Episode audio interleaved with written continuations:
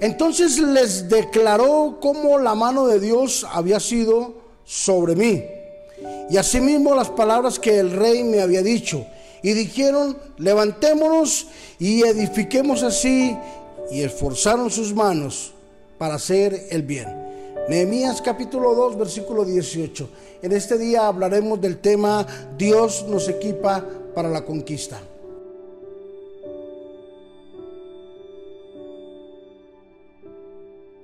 Los grandes hombres que lograron hacer grandes historias se forjaron en medio de un gran esfuerzo, en medio de las situaciones difíciles, en medio de las cosas que humanamente no tenían solución.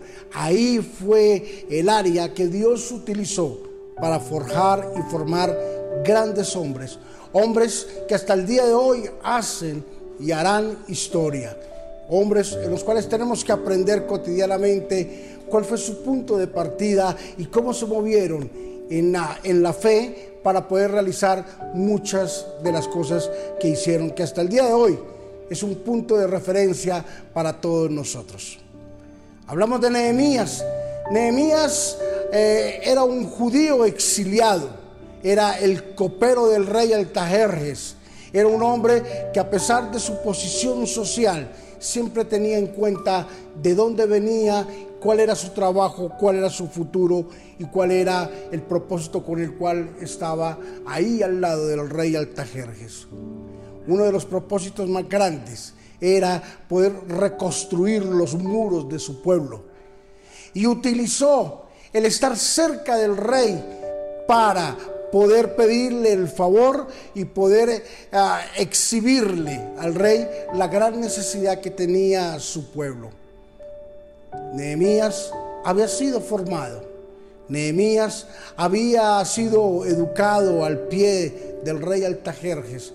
Conocía la parte social, conocía la parte política, conocía la parte administrativa y él sabía directamente cómo poder hacer, cómo poder pedir y cómo desarrollar.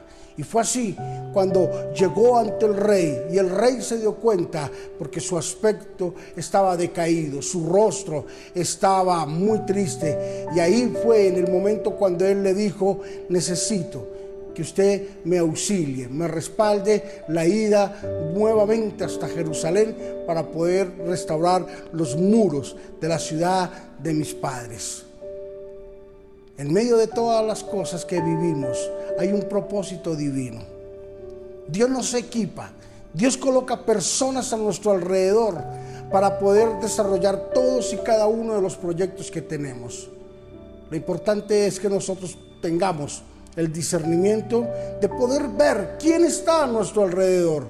Es una respuesta de Dios. Si tú te das cuenta, hay alguien quien está a tu alrededor y está listo presto. Dios mismo lo ha levantado para hacer la respuesta para lo que tú necesitas. Dios forma gente y nos forma a nosotros para trabajar en equipo. Padre, bendecimos a los hermanos, a los amigos, a todas las personas que nos están viendo a través de las diferentes redes, Señor, a través de este devocional a diario, Señor. Hoy los bendecimos en el nombre de Jesús y declaramos que la paz de Dios que sobrepasa todo entendimiento, Señor, está con ellos.